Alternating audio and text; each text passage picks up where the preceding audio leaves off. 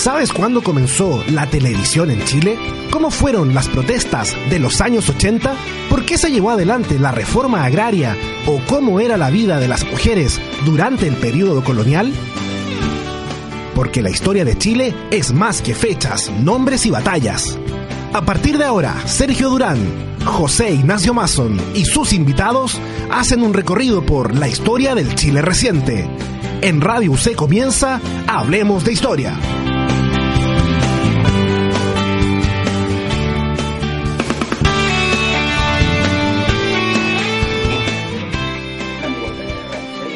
Bien, 660 amplitud modulada, radio 6.cl, bienvenidos a un nuevo capítulo de Hablemos de Historia. Como cada semana hablamos sobre distintos tópicos de la historia nacional, también internacional, con variados invitados. Mi nombre es José Ignacio Mazo y me acompaña en la conducción el señor Sergio Durán. ¿Cómo te va, Sergio? Hola, muy bien.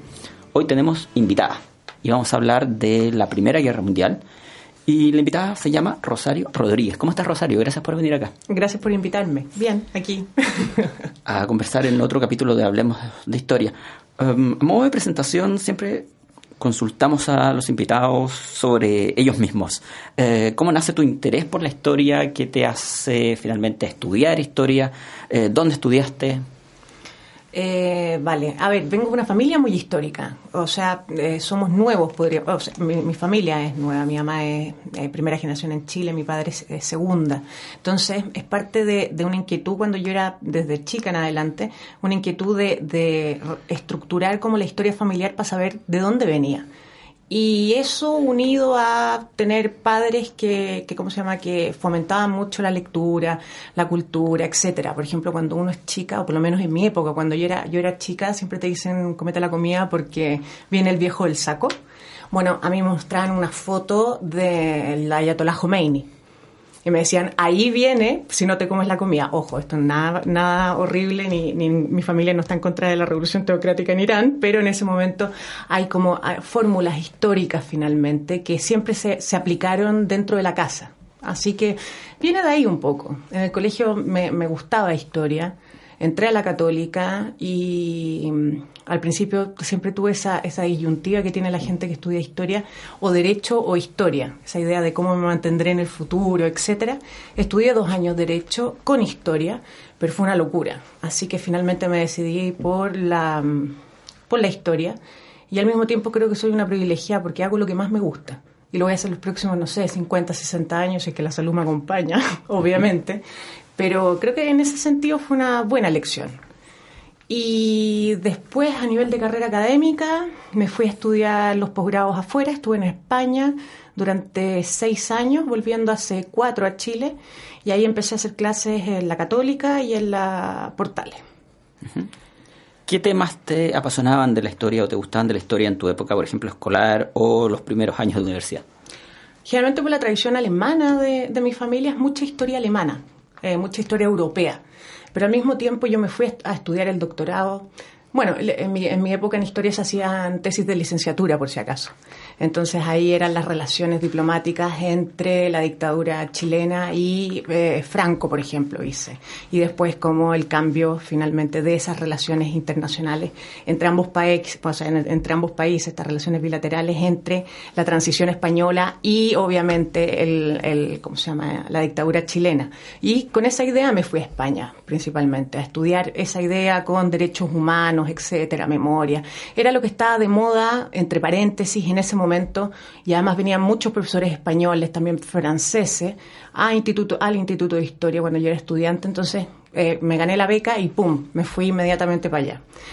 Pero, como la gente sabe, cuando uno empieza un doctorado puede terminar en, en, cualquier, finalmente, campo de investigación.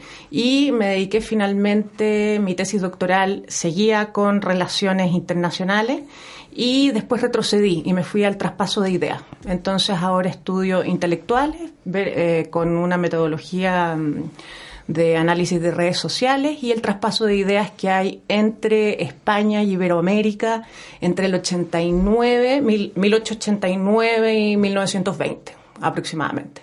¿Qué ideas van del continente hacia la península y viceversa? Eso exactamente, como para explicarlo es lo que te había comentado, que es como la primera página de Facebook, esa que sale los continentes y las personas. Bueno, lo mismo. Yo, cada personita va a ser un intelectual y hay relaciones recíprocas entre uno y otro y esas relaciones son traspasos de ideas. Eso es lo que hago, podríamos decir, a nivel de investigación, pero también eh, hago clases de, en la Universidad de Temas de Historia Contemporánea y me estoy yendo un poco más hacia Medio Oriente, Estados Unidos por un lado, y por el otro lado hago historia europea del siglo XX ya así fuertemente. Y escribo un poco sobre eso. Que es parte importante de lo que vamos a tratar en el programa del día de hoy. Sí, gracias a Dios. Tú tienes varias preguntas. Sí, Rosario, antes de entrar en, materia, una pregunta. Eh, fuera de micrófono, tú te definías como una europeísta. Eh, ¿Cómo es hacer historia universal en este país como este, que es relativamente periférico frente a los centros políticos, económicos, etcétera? A ver, en la era de todo lo que es Internet y en relación a los archivos, casi todos los archivos están, ¿cómo se llama?, online al mismo tiempo papers académicos o los propios archivos de lo que yo estoy investigando, que es la era de plata y etcétera, en, la historiografía española, existen eh, para que yo no tenga que viajar tanto a España. En relación a estudiar algo que las fuentes no están acá, siempre es más complicado, pero hay que hacer un link con tu propio país o por lo menos con las fuentes más cercanas. Entonces, mi, mi, ¿cómo se llama? No es tan difícil. Si yo hubiera sido europeísta, me hubiera especializado finalmente en Europa hace 30 años atrás, eh, lamentablemente tendría que pasar seis meses allá investigando y seis meses acá cosa que sería maravilloso. Pero en la actualidad sirve, además participo en un proyecto europeo, un I+D, entonces también a partir de eso, eh, ¿cómo se llama? Hay una red de, ¿cómo se llama? De, ¿cómo se llama? historiadores y cientistas políticos que nos unimos en relación a, eh, podríamos decir, eh, ¿cómo se dice? Eh, entrar a diferentes archivos, etcétera. Hay una red eh, interesante en relación a eso. Así que no es tan terrible lo soportamos. Bien, ya para entrar en materia entonces, eh, vamos a situarnos en el mundo a eh, fines del siglo XIX, inicios del siglo XX, eh, este mundo que se ha resumido en el concepto de paz armada. ¿Qué estaba ocurriendo ahí? Yo no creo propiamente tal en la paz armada. ¿Ya? Yo tengo posiciones, eh, no sé si controversiales, pero no, no estoy. Creo en la paz armada desde cierto sentido, que lo voy a explicar ahora. Pero antes de entrar a la paz armada, habría que ver cómo era Europa a principios de, ¿cómo se llama?, del 20. Eh, yo tengo la idea que hacia 1914 sí se va a acabar una época finalmente de paz y prosperidad todo el mundo dice la paz armada, se estaban armando hasta decir basta. Sí, pero había dentro de lo que uno eh, lee de las fuentes de la época, de la percepción de la época, era, eh, ¿cómo se llama? Una época de la Belle Époque, era una época de prosperidad, era finalmente una idea de creencia de la civilización y la paz, bases del progreso económico en relación a la revolución industrial, un apoyo, un, un avance finalmente dentro de la tecnología. Se creía firmemente que la economía capitalista y de mercado era el motor del desarrollo y había un bienestar, yo diría, en una Europa agraria que se mantiene agraria hasta después de la Segunda Guerra Mundial, había un bienestar bastante generalizado y había un protoconsumo de masas, por si acaso, que genera también, ese protoconsumo de masas genera también una idea, por lo menos en, en los países que tienen democracias liberales, de un inicio de partidos de masa dentro de la política. Además, también en los últimos años del siglo XIX y principios del XX podemos ver que hay avances políticos dentro del Estado Nacional. Eh, cómo hay, van a haber dos maneras finalmente dentro del de cómo se llama de, las democracias liberales que ya vemos a principios del siglo XX, nos vamos a dar cuenta que ya se hace la conjunción entre un liberalismo político, económico y social, y por el otro lado tenemos estados autoritarios pero generando, o sea, entendiendo o haciendo como la foto histórica de lo que es antes de la Primera Guerra Mundial, tengo la idea que es una modernidad cultural importante y hay una idea de prosperidad y auspicio de paz que no se va a repetir en Europa hasta por lo menos después de la Segunda Guerra Mundial, hasta 1948, 50, con lo que es la época finalmente de, de la era de prosperidad posterior a la Segunda Guerra Mundial. En relación al concepto de paz armada, tengo la idea que esa definición que empieza en 1870 y termina en 1914 es una definición bastante me van a matar por esto, pero bastante colegial, bastante cerrada para entender finalmente los factores que influyen en lo que es la, ¿cómo se llama? Eh, en lo que es la, la Primera Guerra Mundial. Podríamos definir lo que sería paz armada como una industrialización bélica, un fortalecimiento del ejército, se gasta más finalmente militarmente, pero hay que matizar esto, porque la paz armada, esta idea que uno siempre entiende de que existe la guerra franco-prusiana en 1871, que no es menor. Ojo, el Kaiser, se, se ¿cómo se llama? Se, se va a coronar emperador de Alemania en Versalles. Eso a los franceses no se les olvidó. Eh, pero al mismo tiempo hay que matizarlo porque dentro de toda esta paz armada hubo, hubo una serie de conflictos. Vemos Marruecos en 1905 y 1907. Vamos a ver la guerra de los Balcanes, el 12 y el, de la primera guerra de los Balcanes en 1912, la segunda en el 13. Es decir, hay una serie de, ¿cómo se llama?, de conflictos que siempre se van a resolver por negociaciones. Por lo tanto, la percepción de que viene una confrontación y que nos estamos armando, etcétera, puede ser verdad, y es verdad, pero nunca se pensó cuando se inició la guerra, yo creo que nunca se pensó propiamente tal, y ahí podemos hablar lo que, lo que piensa la historiografía, depende eh, el desarrollo que ha habido durante el siglo XX, pero nunca se pensó que iba a ser una guerra mundial, larga, y iba a llevar a la devastación que, que llevó. Yo creo que para explicar finalmente lo que es el, la paz armada, etcétera, y para entender qué pasa y cuáles son las rivalidades entre las potencias e imperios que van a llegar a la Primera Guerra Mundial, es no es Alsacia y Lorena, no es la guerra franco-prusiana al 71, principalmente yo soy muy, muy, muy, yo me baso mucho en las explicaciones económicas en relación a, a los factores políticos, pero yo creo que es finalmente la crisis económica de 1873, que es una crisis económica en la cual Europa entera, o por lo menos los, los que estaban en la revolución industrial, ya, ya ¿cómo se llama? ya, ya prácticamente concluida, se dan cuenta con esta crisis económica que hay una incapacidad por parte del mercado de regular la oferta y la demanda, es decir, la famosa mano invisible, esa mano invisible que nunca existió. Entonces, el problema es que después de, después de esta crisis viene finalmente por la idea de que hay una, hay una competencia fuerte por parte de las economías europeas por los mercados emergentes, es decir, por lo que está fuera de Europa. Y ya repuestos de la crisis, los empresarios van a obligar a los gobiernos para que se eh, acabe la idea de libre competencia tan propia del liberalismo y que se llegue a un control finalmente monopólico de los mercados exteriores, generando lo que es el colonialismo, el imperialismo propiamente tal. Y a esto hay que sumar fuertemente lo que es el nacionalismo exacerbado que se van, se van, eh, se van a entroncar en lo que es finalmente cuestiones étnicas y culturales. Por lo tanto, se va a generar eh, no solamente algo como está la paz armada y por eso, o la, sí, está el concepto de paz armada y por eso llegamos a la guerra, sino hay una serie de factores a largo, mediano y coyunturalmente a, corto plazo que nos hacen, podríamos decir, desarrollar una idea mucho más extensa de por qué se va a llevar, se va a llegar finalmente a la primera guerra. Una de las preguntas probablemente que muchos se hacen es eh, cuando uno se enfrenta con este tipo de conflictos es si existió o no la posibilidad de evitarlo. Hubo conversaciones previas, hubo diálogos o más bien reinó el ímpetu, eh, a lo mejor la rabia entre algunas naciones o algunos sus eh, gobernantes y finalmente fueron la guerra creyendo entre otras cosas, como tal lo mencionabas recién, que iba a durar muy poco, a lo mejor subestimando a la contraparte. Hay una, hay una idea que, que, es importante, que no solamente rabia, sino es, es, una rivalidad propiamente tal entre las potencias desde un punto de vista mm, económico, hay rivalidades políticas y se une con lo que te comenté recién sobre un nacionalismo exacerbado tanto de Alemania como en la zona de los Balcanes.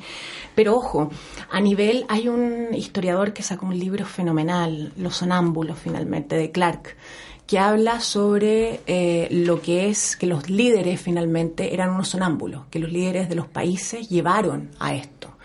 Y también hay otras corrientes historiográficas revisionistas, estamos hablando de los últimos cinco años, que hablan de un error colectivo. Por lo tanto, un error colectivo que no solamente es de los líderes, sino que es un error eh, colectivo en relación a la propaganda, por ejemplo, que se hace dentro de los países para apoyar la Primera Guerra Mundial continuamente. O sea, una movilización, no sé, de 60 millones de personas no es normal dentro de un conflicto de la época, especialmente si vemos que el último conflicto así enorme de haber sido en 1815, Napoleón, ahí nos movilizamos, pero si no, hace un, hace un siglo que no, existían una, que no existía una movilización a nivel mundial. Ojo que acá está Japón, etcétera. Es una guerra mundial, además de europea, obviamente mundial, porque se mete Estados Unidos en, en la última parte. Pero tengo la idea de que en ese momento coyuntural se sabe que viene una guerra por ejemplo, Alfred Nobel le da un montón de dinero a una, no sé si es condesa o marquesa, la mm, Berta von Sutter, que hace ligas pacifistas por toda Europa. Y estamos hablando de 1889. O, por ejemplo, el político francés socialista eh, Jean Jaurès lo que habla es que cuidado porque la industrialización y la, la, la rivalidad imperialista nos va a llevar a una guerra. Estamos hablando de 1904. Es decir, hay también eh, Stefan Zweig dice algo, ¿cómo se llama?, sobre esto, pero en, este momento no lo recuerdo.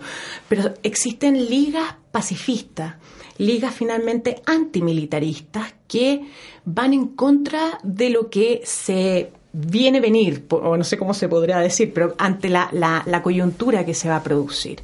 Imagínense que los socialistas de la Segunda Internacional, especialmente los trabajadores alemanes, se niegan a, en un momento, se van a negar a, a, trabajar en las fábricas con la idea, en esta idea de paz armada, con la idea finalmente de seguir, de no seguir produciendo armamento para la futura guerra.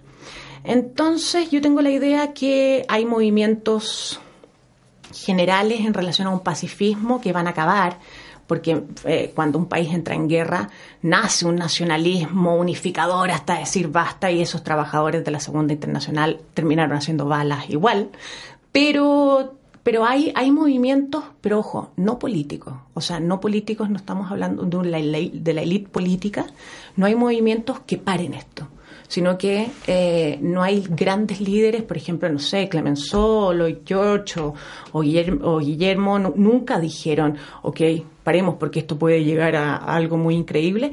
No sé, yo tengo la idea que, no, que son sonámbulos. Que, que, no, ¿cómo se llama? Que no lo percibieron que esto iba a durar cuatro años, que iba a morir la cantidad de gente que murió, que iba a cambiar el tipo de guerra. O sea, la Primera Guerra Mundial, los primeros, el primer año y medio, es una guerra de caballeros. Es decir, es esta guerra que separa, se, se está peleando en las trincheras, etcétera. Navidad, 24 de diciembre, chiquillos, ahora paramos un rato, celebramos Navidad y mañana volvemos cada uno a las, a las trincheras y nos seguimos matando. A partir yo creo que del 16 ya se empiezan a atacar ciudades, ya se empiezan a violar mujeres, ya empieza a haber un armamento feroz en relación a matar a todos. Por lo tanto, también hay un cambio en la concepción de guerra que nunca había, se había manifestado dentro de los conflictos finalmente europeos. Claro, podemos hablar, no sé, eh, Corazón Valiente, le matan a la señora, no tengo idea, pero estamos hablando en época moderna, uno no arrasa aldeas. O sea, generalmente las guerras son en el campo de batalla. Y en este momento cambia eso.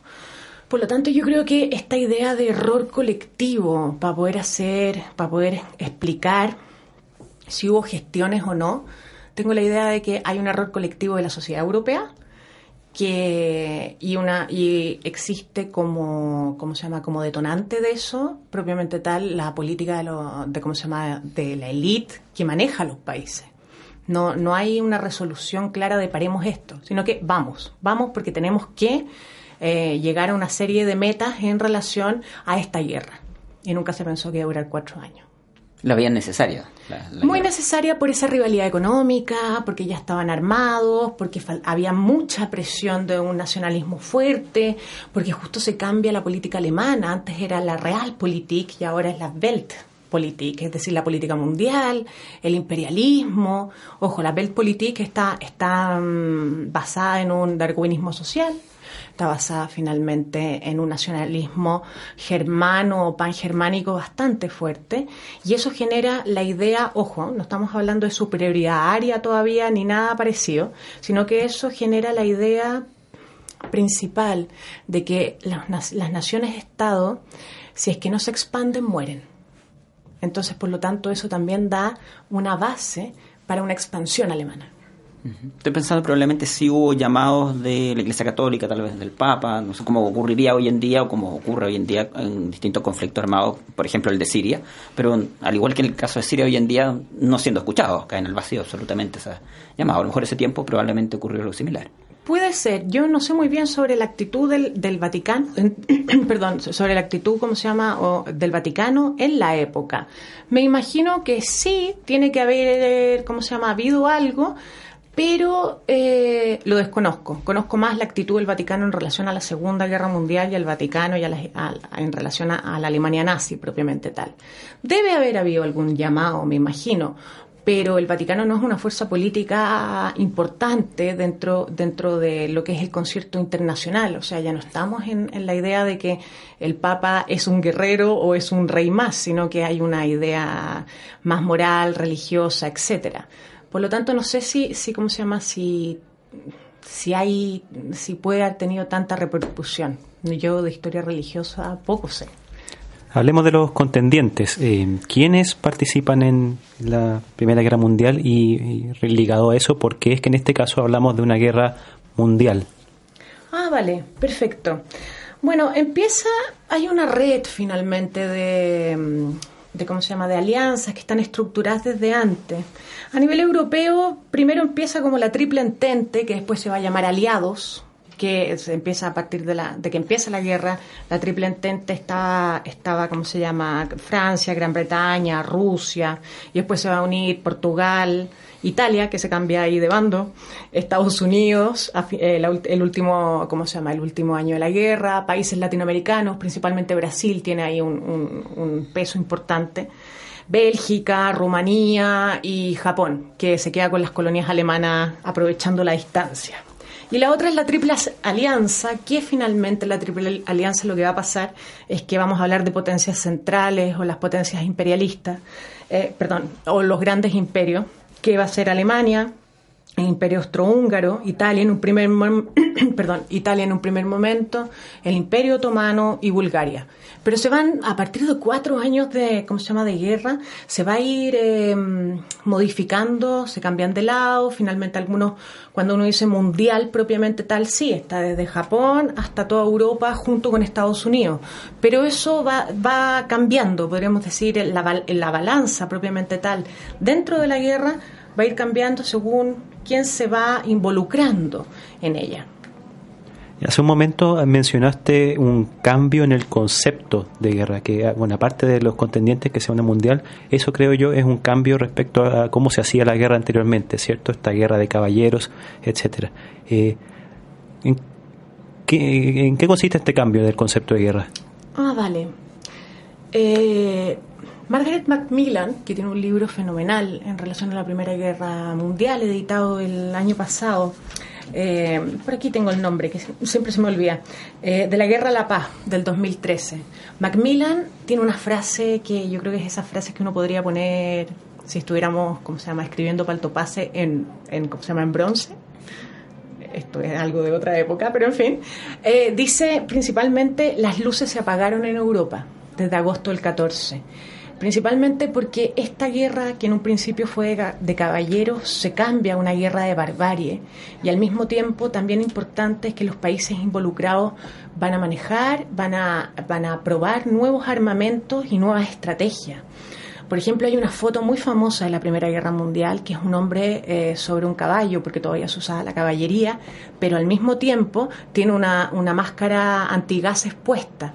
Es como una conjunción entre la vieja, la vieja caballería de guerra y lo nuevo, perdón, y el nuevo armamento que va a existir en esta guerra. Hay armas, las típicas armas del siglo XIX, por la revolución industrial mucho más, eh, podríamos decir, más perfeccionadas, como sería la caballería, bayoneta, las trincheras, etcétera. Pero también hay armas nuevas, las armas químicas, principalmente usadas por Alemania, ojo, y por Francia también. Armas químicas que habían sido prohibidas a finales del siglo XIX, fueron prohibidas después de la Primera Guerra Mundial.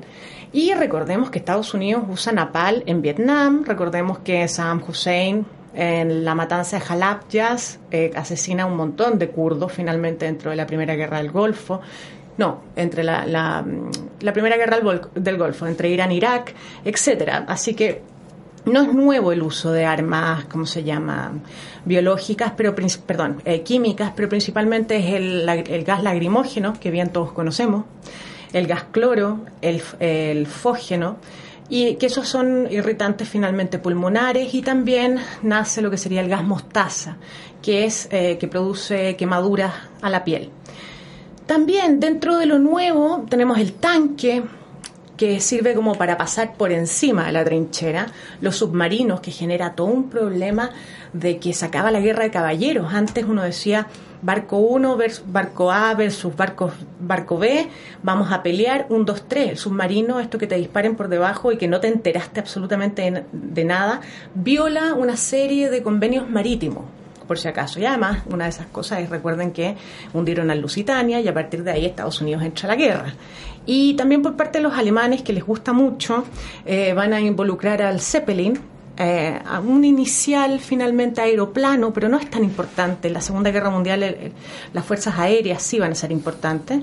Y además, acordémonos de todo lo que es la revolución industrial y lo que nos lleva al transporte de tropas a partir ya no de caballos, sino ferrocarril, automóvil, el manejo de la información a partir del telégrafo, la radio, el teléfono y también la propaganda. Todos estos medios nos llevan a una propaganda porque está bien, estamos en guerra, pero estamos en guerra durante cuatro años. Necesitamos convencer a que otra gente nos apoye y al mismo tiempo de que nuestra población siga apoyando lo que es lo que es finalmente esta lucha. Por ejemplo, para la gente del Antento, los aliados, esta lucha es una lucha por la democracia, por la libertad y eso hay que convencerlo, hay que convencer a la opinión pública. Un ejemplo de eso que es más cercano a nosotros en relación a, propaganda finalmente va a ser Estados Unidos. Estados Unidos tiene una política de, propaganda en relación a la Primera Guerra Mundial fenomenal.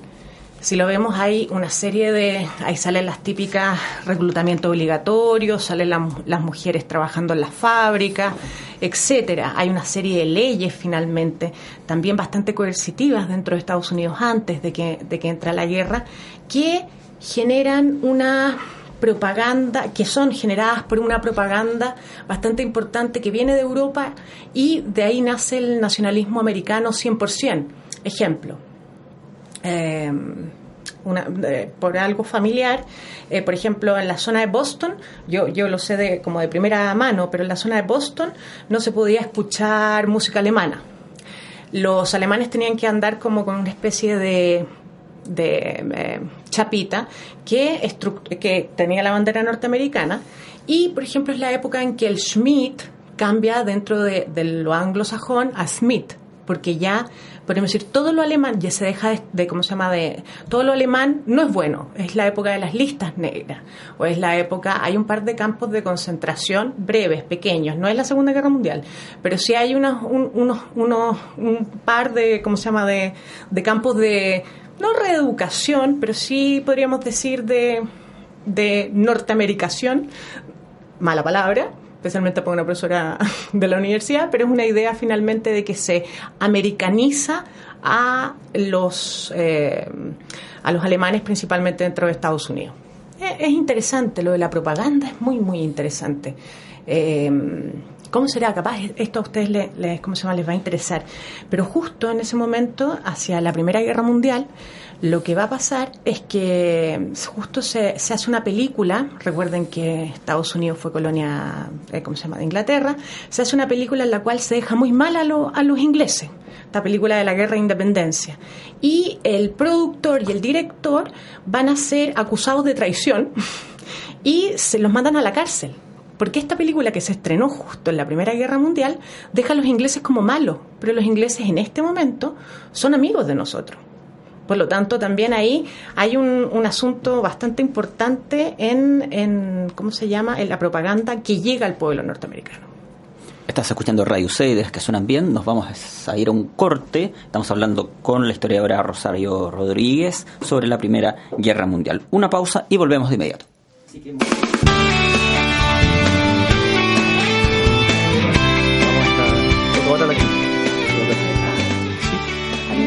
¿Estudiaste para el control? Ay, sí, pero es que el libro me tenía enferma, era súper fome, no tenía ni monitos. Amiga. Ay, no, y además los anexos eran muchos. Algunos no los entendí porque estaban en inglés y siempre me fallaba. Amiga. Ay, ¿qué? Era solo la introducción.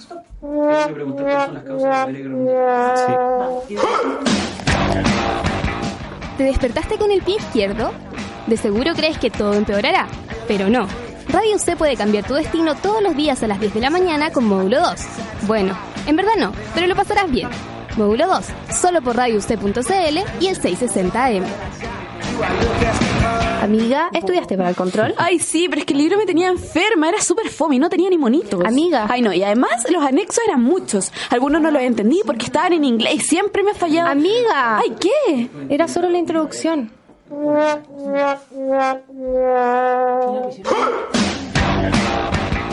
¿Te despertaste con el pie izquierdo? De seguro crees que todo empeorará, pero no. Radio C puede cambiar tu destino todos los días a las 10 de la mañana con módulo 2. Bueno, en verdad no, pero lo pasarás bien. Módulo 2, solo por radioc.cl y el 660M. propaganda yo pregunto causas y Ah, Oye, supe por ahí que iban Ah, a poner un nuevo estacionamiento para bicicletas en el otro campus. Me dijeron lo mismo, pero no creo. No tienen espacio para eso. Es que iban a botar de hecho unos árboles del parque al lado. ¿Pero para qué los van a votar? Mejor que se vengan a pie o sigan usando el metro. No, pero es que es mucho mejor fomentar la vida sana. Si lo tuyo es el debate de ideas, este programa está hecho para ti. Entérate de todo lo que pasa en la universidad y sus movimientos políticos en página 33, junto a Javiera Sandoval y su panel. Todos los martes y jueves a las 20 horas por Radio C.cl y el 660M. Radio C, ideas que suenan bien.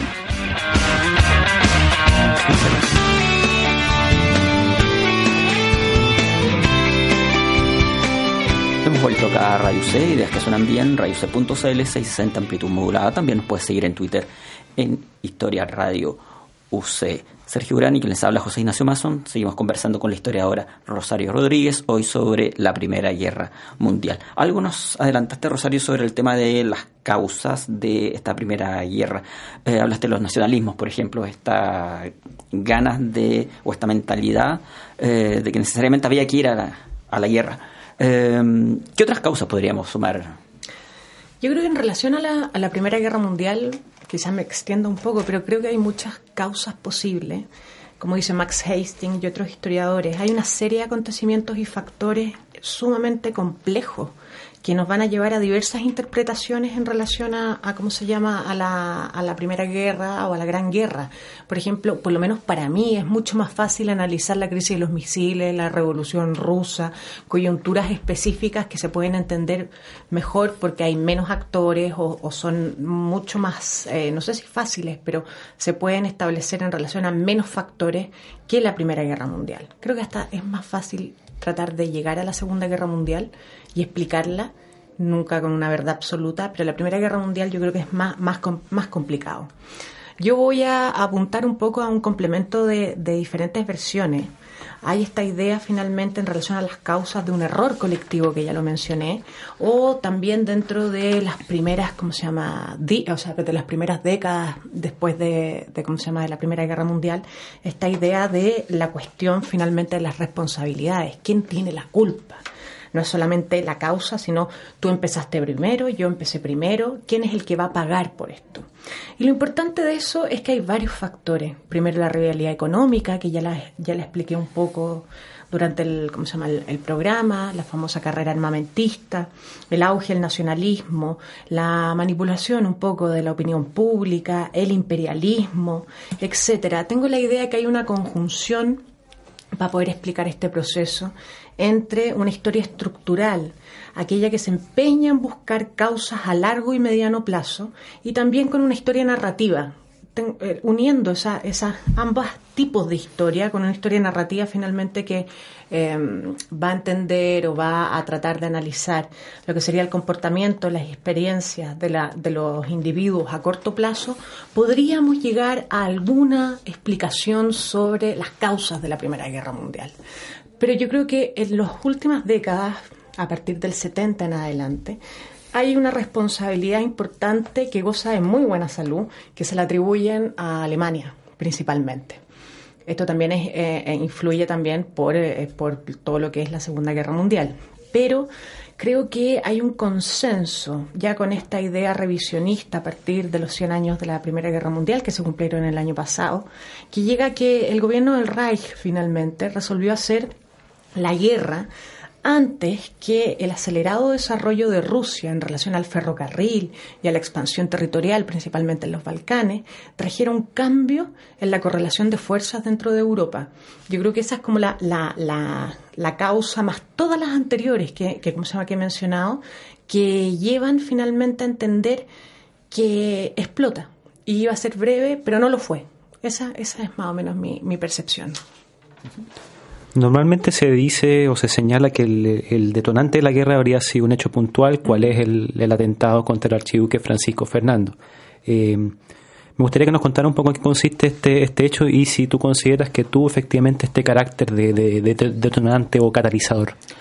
Yo creo que es detonante, pero tenemos que recordar que en los últimos, desde 1861 en adelante, hay una serie de, ¿cómo se llama?, de entes políticos dentro de los Balcanes que están peleando a punta y codo para no meterse, o sea, para que no sean, ¿cómo se llama?, absorbidos por el Imperio Austrohúngaro. Por lo tanto, sí, si uno dice, ¿por qué, eh, ¿cómo se llama?, la, la, Primera Guerra Mundial empezó, sí, mataron al archiduque, Francisco, perdón, Francisco Fernando, Habsburgo, heredero del Imperio Austrohúngaro, etcétera, pero hay que entender, bueno, y está hecho más encima por un agente eh, bosnio que de un grupo anarquista, que es serbio. Hay una serie de, de ¿cómo se llama?, de, de ideas que nos, nos llevan, la coyuntura propiamente tal del asesinato, nos lleva a, analizar que esto no es solamente una actitud de un terrorismo anarquista eh, de la época, sino que demuestra cuánto están dispuestos a hacer para repeler finalmente las anexiones de los territorios, eh, ¿cómo se llama?, que tienen problemas con el imperio austrohúngaro. Por lo tanto, esto no es solamente un problema diplomático, sino que es una crisis, eh, ¿cómo se llama?, diplomática que va finalmente a enfrentar a tres imperios dentro de la zona que van a tener alianzas existentes, que tienen necesidades de expansión y a eso hay que sumarle un nacionalismo de los Balcanes, más un nacionalismo, ese nacionalismo alemán de la Weltpolitik eh, que mencioné hace un, hace un rato. Por lo tanto, creo que al asesinato finalmente del archiduque que ojo, ya lo habían intentado matar ese mismo día o el día anterior, por si acaso. Hubo el mismo día como tres esquinas antes. Tres esquinas antes. Sale y después se equivoca el chofer, etcétera. Alguna vez leí bien el cuento de la coyuntura y justo lo matan por casualidad porque iba por la vía que no debería haber ido. Pero en fin, esas son cosas de la historia. Pero yo creo que también es importante la actuación del Kaiser, del, ¿cómo se llama? El Kaiser en relación a no controlar eh, Austro-Hungría, cómo Austro-Hungría finalmente declaró inmediatamente la guerra y por lo tanto se activa esta idea de, de ¿cómo se llama?, de, de alianzas que las podemos explicar, pero finalmente es como una teleserie turca. Es una manera de decir que Austria declara la guerra a Serbia, que Rusia declara la guerra a Austria, que Austria se une con su, ahí viene el Kaiser, que, que ¿cómo se llama?, que no puede dominar a Austria y por lo tanto se mete a Alemania, que Alemania le declara la guerra a Rusia, en fin, no hay sillas de ruedas, no hay ciegos, pero de ahí Alemania ataca a Bélgica y de ahí finalmente se va a meter Francia y de ahí empieza toda esta coyuntura de que se, se ¿cómo se llama?, se activan las alianzas diplomáticas. Tengo la idea de que además de que Alemania sí va a tener cierta responsabilidad porque no, no maneja bien la crisis, eh, y tiene esta idea de expansión, ojo, dentro de esta Weltpolitik, también tengo la idea que, que, que mm, es el, el, no manejo y el no entender el nacionalismo de los Balcanes también nos lleva a esta crisis. Esa es la, la razón, o una de las Sí, la coyuntura es el asesinato, pero es el, asesinato es como lo mismo que decir eh, la política norteamericana de Estados Unidos, los neoconservadores empezaron justo después de la, de la caída de las Torres Gemelas. No, no empezó ahí. Es decir, uno puede hacer una larga data de cuando, desde Reagan en adelante, están los neoconservadores dando vuelta. Por lo tanto, una coyuntura no lleva a entender todo lo que significó finalmente, la en este caso, eh, eh, una coyuntura como sería, no sé, la caída de las Torres Gemelas, o da igual, o el, asesinato de Francisco Fernando, eh, no lleva a explicar sin todo lo que hablamos anteriormente de causas, ¿cómo se llama?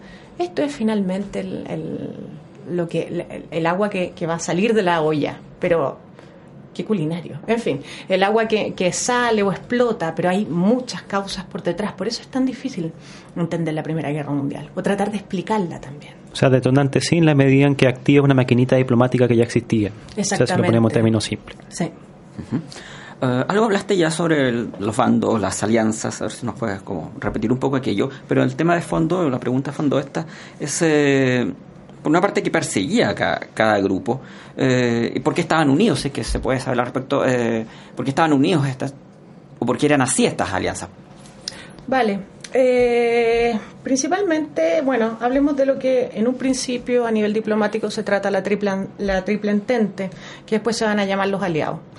Eh, Francia y Gran Bretaña están unidas porque ambas dos son repúblicas, eh, bueno, una, una parlamentaria y la otra, ¿cómo se llama?, parlamentaria constitucional, o sea, eh, Francia y, ¿cómo se llama?, Inglaterra, van un poco a la idea de respetar los tratados y a pelear por finalmente lo que sería la democracia liberal contra eh, se, se, vende bastante la idea a nivel historiográfico, no se vende, sino se postula, que es, que es la, la, ¿cómo se llama? la lucha entre, entre, ¿cómo se llama? entre la democracia liberal y los estados autoritarios o los imperios finalmente centrales.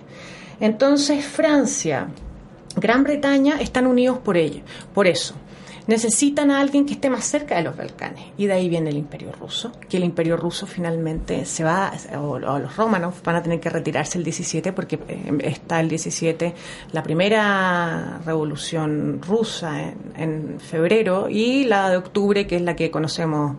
Eh, más, que la gente conoce más y de ahí se retiran de la, de la guerra pero están unidos en relación principalmente a defender, a pesar de que el imperio ruso no es democrático ni nada, pero están unidos por una alianza y quien está, ni Francia ni Inglaterra tienen, tienen, los mueve más una idea finalmente de imperialismo, de, defender la, la, extensión de su economía, materias primas, etcétera, fuera de Europa, y Rusia se involucra claramente porque tiene, está, está en, en la zona. Entonces eso como que los une, pero acuérdense que Rusia sale y cuando Rusia sale, porque obviamente se produce la revolución, de ahí la guerra civil, así que Rusia recién va a volver a ser amigo de Francia y de Inglaterra en la Sociedad de las Naciones en 1820, va, perdón, 1923. Y el otro bando, que finalmente es la Triple Alianza, que vamos a hablar de potencias centrales o los imperios centrales, va a ser el imperio alemán, el imperio austrohúngaro, que tienen esa idea finalmente, por lo menos con Austria, eh, esa idea de, unión. Acuérdense que la unificación alemana, el 70, perdón, en la unificación alemana 70, ¿no? Por ahí, bueno, a finales de, primero es la italiana, después la alemana, 70, creo que es el 70, eh, 1870. Eh, había que decidir o la unificación la hacía Austria o, la unificación la hacía Prusia. Y la unificación la hizo Prusia. Pero igual hay una idea de pangermanismo bastante fuerte que va a unir a ambos, como se llama, los Habsburgos finalmente, con Alemania. Italia va a estar muy poco tiempo dentro de, de, lo que vamos a hablar de las potencias centrales, después se va a cambiar. ¿Cómo es eso de cambiarse de bando? Se cambia de bando porque el otro bando le promete más tierras en relación al reparto si ganamos. Pragmatismo. Pragmatismo.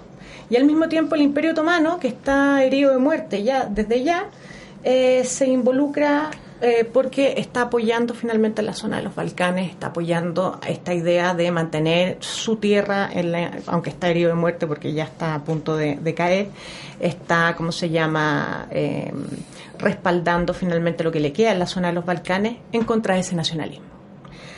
Y Bulgaria, que va a empezar a, meterse también antes, Bulgaria también está involucrada en la zona de los Balcanes. Es decir, Ah, y me falta Estados Unidos que entró finalmente y algunos países latinoamericanos entraron también al bando de lo que hacen los aliados, la triple entente, pero a lo largo de el desarrollo de la, de la Primera Guerra Mundial. ¿Pero entraron de manera nominal? Meramente. Entran, Estados Unidos va a entrar de Eh, manera nominal. latin- ah, los la- latinoamericano. latinoamericanos. Simplemente un respaldo Mm, sí, pero hay una en venta. términos simbólicos, me refiero. Ojo que hay una venta importante, ¿cómo se llama?, dentro de Latinoamérica. A ver, al principio son, la mayoría van a ser neutrales, pero acá nos metemos en un tema más complicado que yo creo que cualquier, yo, yo hice un máster en América Latina eh, y en economía principalmente, acá me van a asesinar algunos colegas míos, pero sí creo que la Primera Guerra Mundial para América Latina no es muy importante dentro de la historiografía. Nosotros no dividimos, o sea, más bien los historiadores latinoamericanos no dividen el mundo, o sea, no dividen la historia latinoamericana, la construcción del Estado-Nación, etcétera, a partir principalmente de la Primera Guerra Mundial. O sea, lo influyente de la conjunción de lo que es eh, eh, el espacio internacional con el espacio continental va a ser principalmente la crisis del 29. La crisis del 29 sí que nos afectó.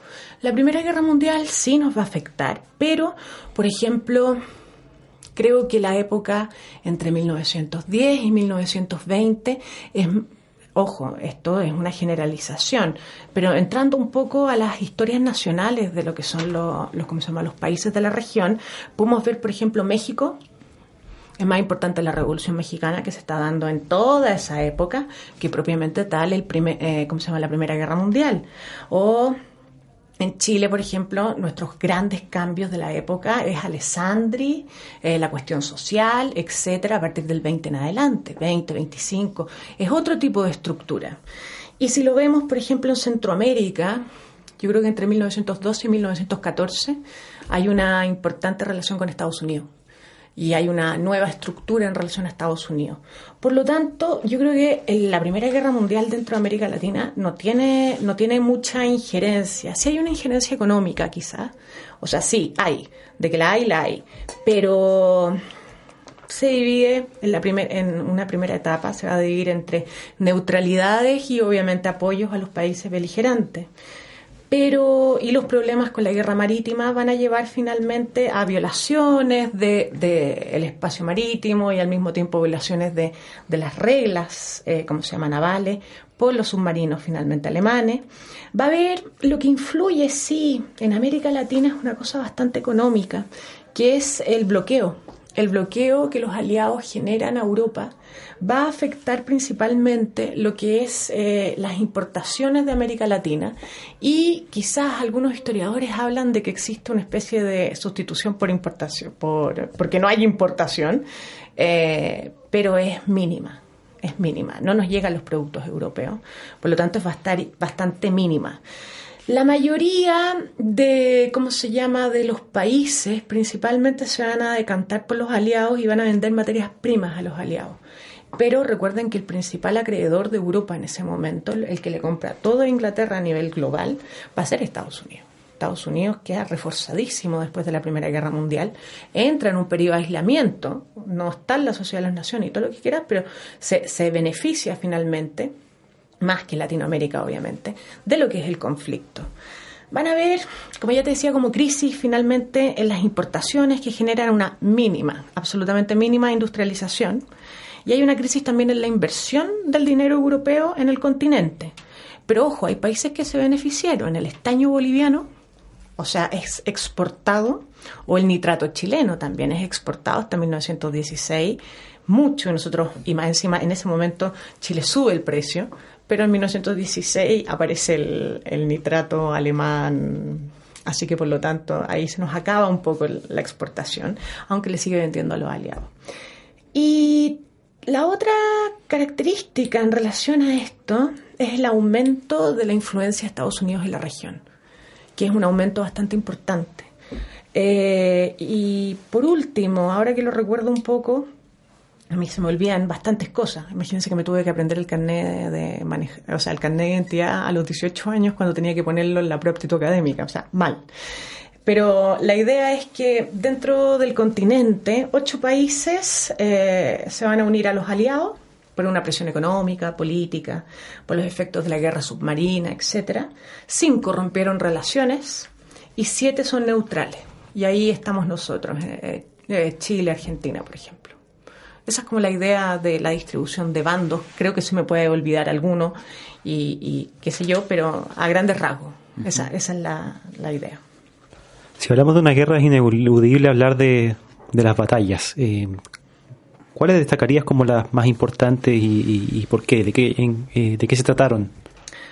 Vale. Eh, yo creo que la guerra total, como la postula Hobsbawm finalmente, eh, es, es algo impresionante dentro de, de, ¿cómo se llama?, de lo que es Europa del momento.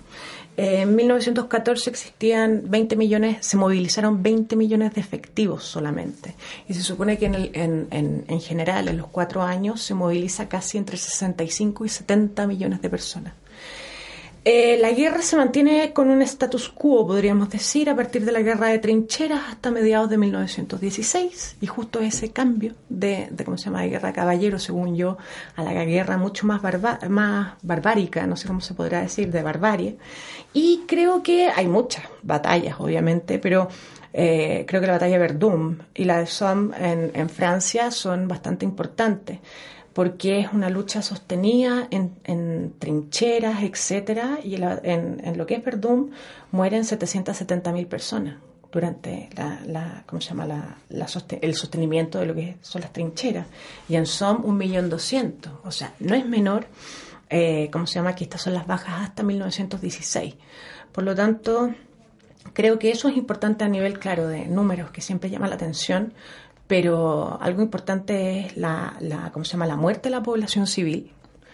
Eh, y acá se genera algo que no se nombra bien hasta después de la Segunda Guerra Mundial, que es el, ¿cómo se llama? los desplazados internos y externos, que en la actualidad, después de tanto genocidio en el siglo XX, nosotros llamamos refugiados o desplazados. Refugiados son los que salen de los países. Pero en este momento la cantidad de, movilización de la gente finalmente es bastante impresionante.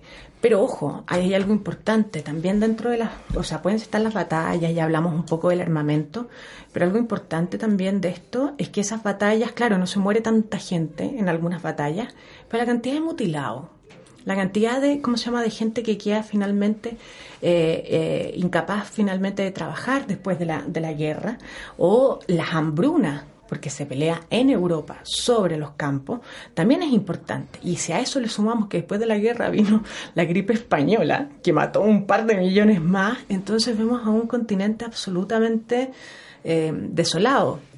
Así como grandes batallas podríamos nombrar, no sé, la batalla donde estuvo Churchill, etcétera. Yo no soy muy, muy mucho del juego de la guerra, tengo que decirlo. No me importa tanto la, la estrategia, sí sé alguna que otra estrategia del, ejército, ¿cómo se llama? prusiano, alemán, etcétera. Pero yo creo que, que más que, que hablar de estrategia o primeras batallas, etcétera, es entender que hay gente que está tres, cuatro años en una trinchera que la gente se muere y que las consecuencias alguien que, que, no ha leído los libros de lo que fue la Primera Guerra Mundial o, o ¿cómo se llama? O, experiencias vividas ahí, eh, tengo la idea de que las consecuencias que uno ve son impresionantes. O sea, si uno ve, lo, lo, además de los números, si uno ve, por ejemplo, no sé, los heridos son 21 millones de ambos bandos en general. O, por ejemplo, los prisioneros desaparecidos, 7 millones.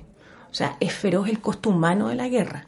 Por lo tanto, podemos hablar de muchas, ¿cómo se llama?, de, de estrategias militares y todo lo que uno quiera, pero del de 100% de los, de los hombres que fueron a batallar o fueron a la guerra, un 57% murió. O sea, la mitad de las personas murieron en, la, en, en, los, en, los, ¿cómo se llama?, los, en las batallas. Y después súmale a toda la población civil. Y los que quedaron o sobrevivieron a Verdún, por ejemplo, quedaron mal, nunca más pudieron trabajar o nunca más pudieron ser los mismos. Si vivir en una trinchera durante tres años, ver que tus amigos se van muriendo al lado, eh, debe ser bastante impresionante, por decir algo. Y que además no sabes cómo ni cuándo va a terminar. Exactamente. ¿Cuándo es el próximo bombardeo o, o la próxima ¿Cuándo te va a llegar un, un, Bueno, hay una cosa, lamentablemente estamos en la radio, pero hay una cosa importante. La gente que fuma, por ejemplo, eh, en esta época, para que no te dispararan y pudieras fumar, eh, lo que fuera de la trinchera finalmente, eh, tomaban el, el cigarrillo como por la punta incandescente y lo y hacían y, la, y hacían este gesto a ver para poder describirlo tapaban finalmente la punta incandescente para que no les pegaran un, un balazo y pudieran fumar es como desde ese punto de vista todo se modifica se modifica desde la manera la manera de fumar a cómo cocinas en una trinchera estamos hablando de Europa con los inviernos franceses no debe haber sido fácil para nada En los últimos minutos que nos están quedando sería interesante que nos contaras, entre otras cosas, qué personaje destacarías de esta Primera Guerra Mundial, de los distintos bandos. Por ejemplo, si tuvieses que hablar de dos o tres, ¿con quiénes te quedarías y por qué? Yo no soy muy de la, de la historia de personajes, por si acaso. O sea, sí podríamos hablar de Clemenceau, de Wilson, podríamos hablar principalmente de Lloyd, de Lloyd George o, o, ¿cómo se llama? O eso, pero tengo la idea que hay otra cosa más importante, las mujeres. Las mujeres entran a, ¿cómo se llama? Lo que es la fuerza de trabajo, las mujeres se mantienen en la fuerza de trabajo y la población civil. Toda la población civil de los diferentes países se, ¿cómo se llama? Se movilizan en relación al conflicto. Pasa algo muy parecido en la, en la Segunda Guerra Mundial.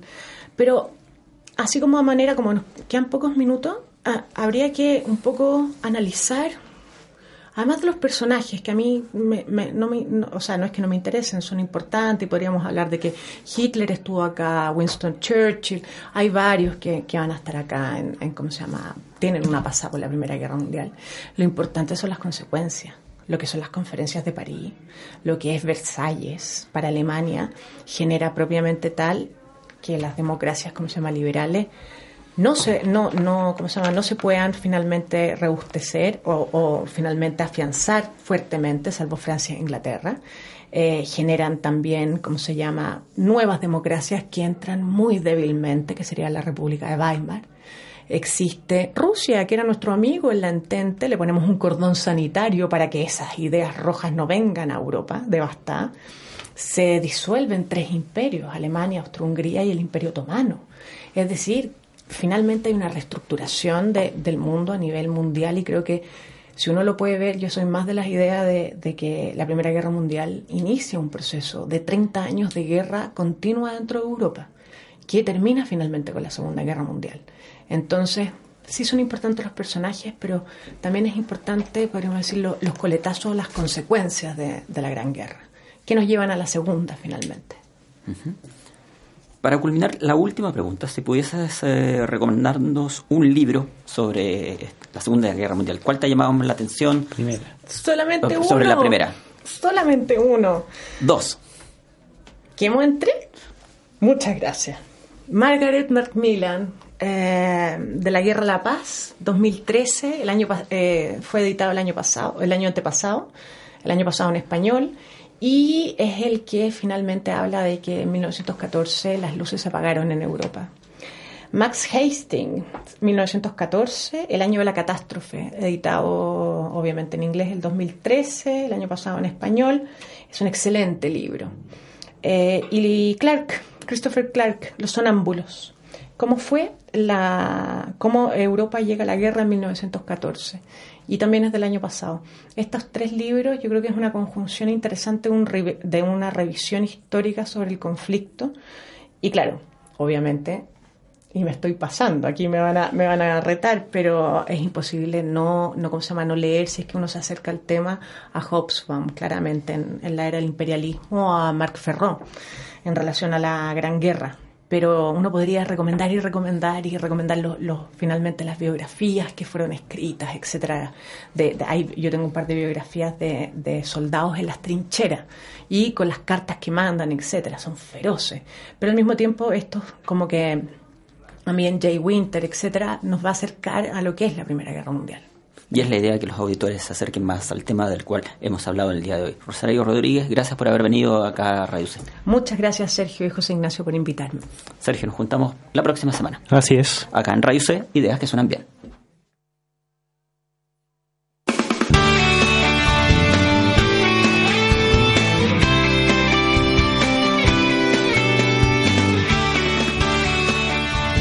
Ahora ya sabes acerca del comienzo de la televisión, de la intensidad de las protestas ochenteras, del por qué se hizo una reforma en el campo chileno y mucho más. porque la historia de Chile es más que fechas, nombres y batallas. Sergio Durán, José Ignacio Mason y sus invitados hicieron un recorrido por la historia del Chile reciente. Te esperamos la próxima semana en otro capítulo de Hablemos de Historia en Radio C. Ideas que suenan bien.